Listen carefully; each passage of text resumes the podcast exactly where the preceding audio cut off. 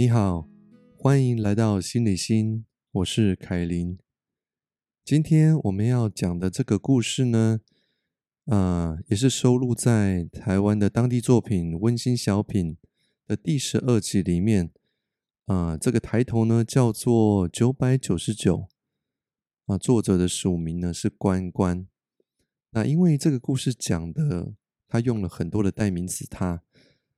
大家可能听的会母萨萨听不懂哦，所以呢，我会稍微改改一下故事哦，把里面的很多代名词用名字放上去，这样大家比较能够听得懂。好，那我们现在就来听这个故事。九百九十九，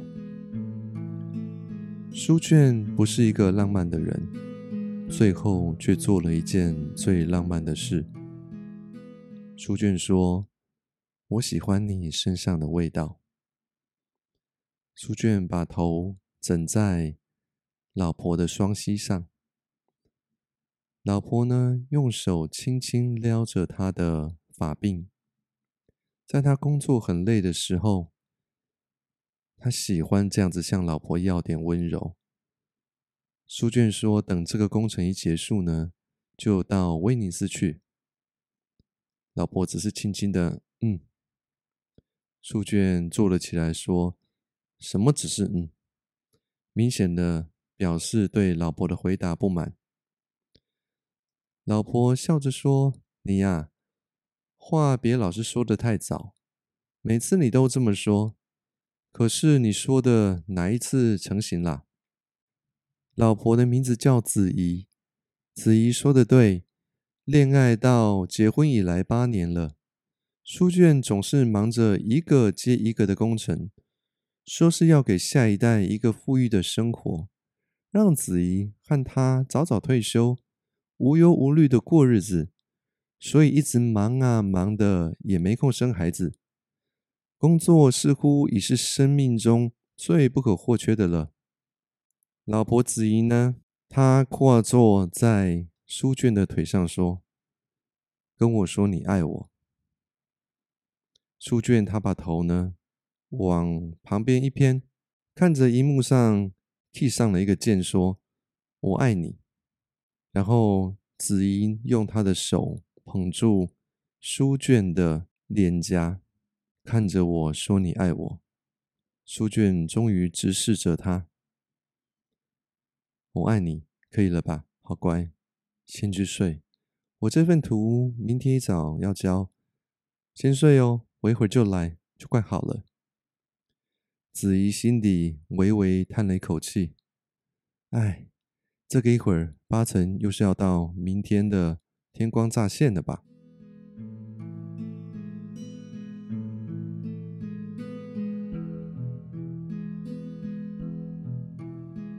书卷站起来，伸了懒腰，转转僵硬的脖子，拉开阳台的纱门，走了出去。就着晨光点燃一根烟，吐口气，让早晨的风吹走大半的瞌睡虫。熬了整晚的工，一会儿还得汇报。烦了一会儿，轻轻走进房间。唉，看着老婆呢，说：“真像个小孩，被子都踢到地上了。”他弯腰捡起被子。正要为老婆盖上，子怡一个翻身顺势就把他反压下来。早就醒了，你不在旁边，人家都睡不着。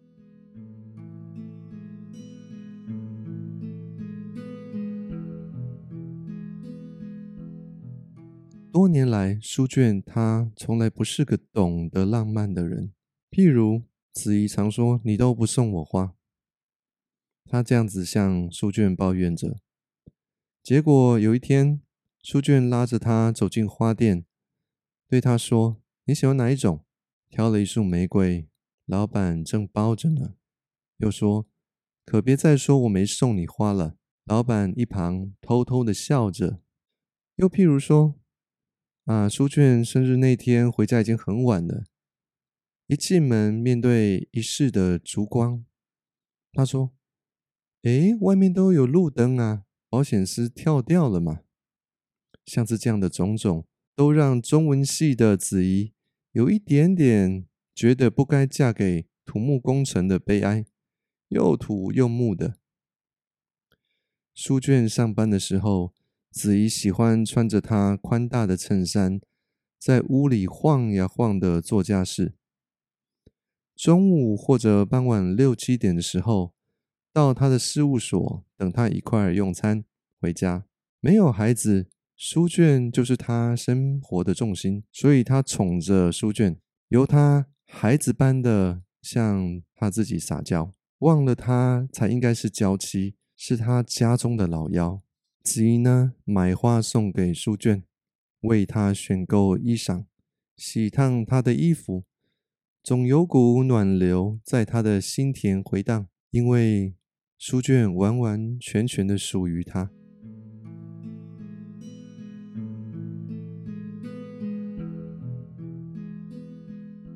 这样的日子寻寻常常过着。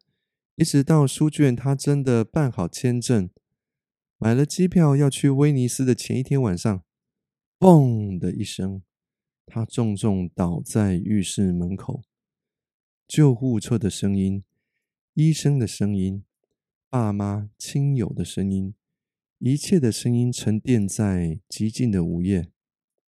看着书卷熟睡的脸，子怡心里不停的问。你怎么可以这样不小心呢？你这样痛了多久？为什么你不告诉我呢？子怡紧紧握着书卷的手，两人的手都是冰冷的。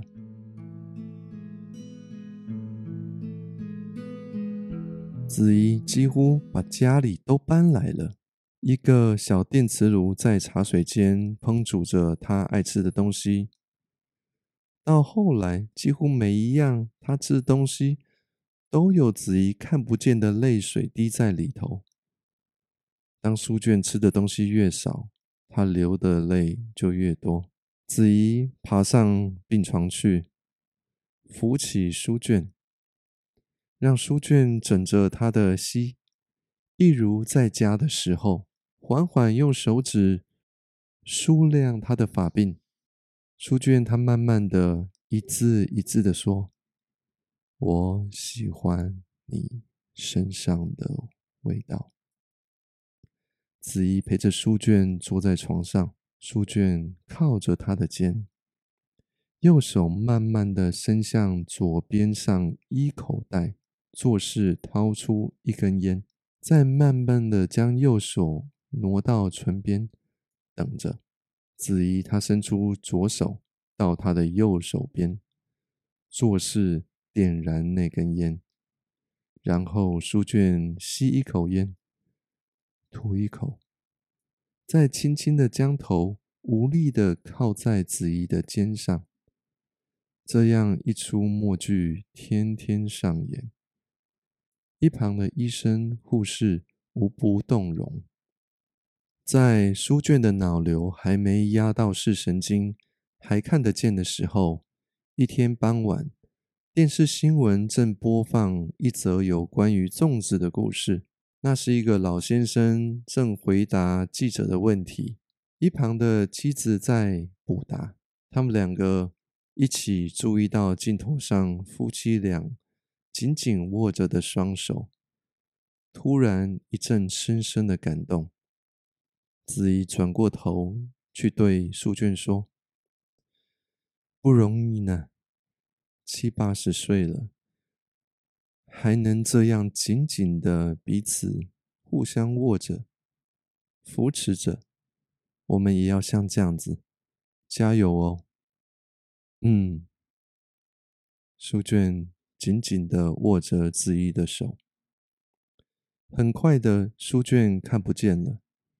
也不太记得现在的事，但是书卷很喜欢子怡握着他的手，对子怡也对别人说：“嘘，我告诉你，我很喜欢那个长头发的舒子怡。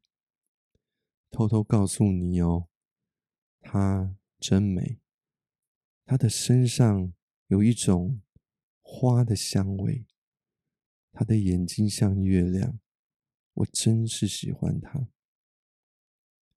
书卷不太认得现在的子怡，却深深记得学生时候的子怡。书卷的话常常会让子怡哭一阵，笑一阵。最后那天早上，书卷枕在子怡的膝上，不再说话。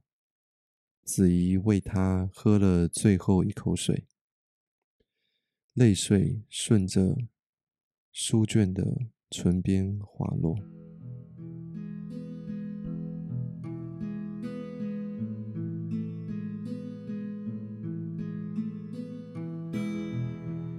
六月，晨风，微雨，门铃响起。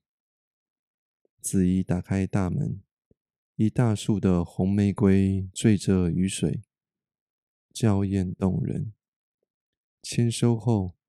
他纳闷的打开花中大大的一张卡片，上面说着：“当所有的亲人都感到我逐日的苍老，当所有的朋友都看到我法上的风霜，我如何舍得与你重逢？”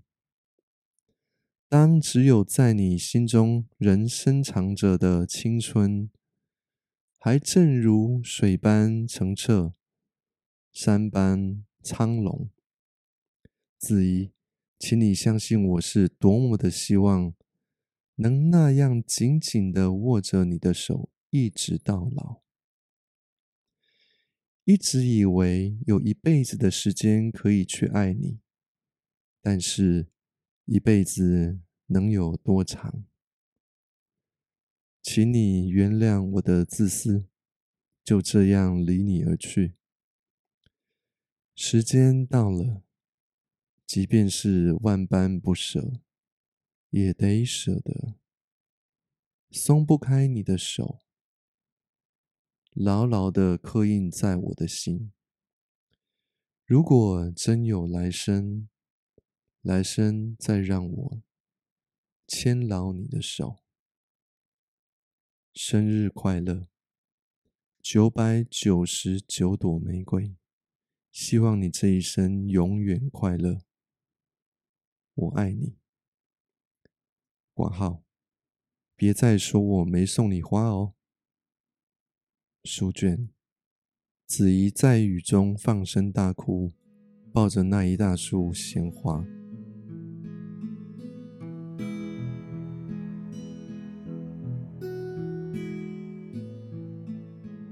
这是一个很感人的故事，我很喜欢。我很喜欢爱情的课题，也很喜欢死亡的课题。因为死亡常常会让我，嗯，非常的珍惜当下，更督促我要记得好好的去爱我身边的人。当永远的失去了，有两种心痛，久久不能散去。第一种心痛在嘶喊着爱恨纠葛间的不甘心，而第二种心痛则是在歌颂两人之间的珍贵与相爱。我们总有一天要跟彼此永远的说再见，而你。现在正在酝酿着什么样的永别呢？这是心理心，我是凯琳，我们下次见。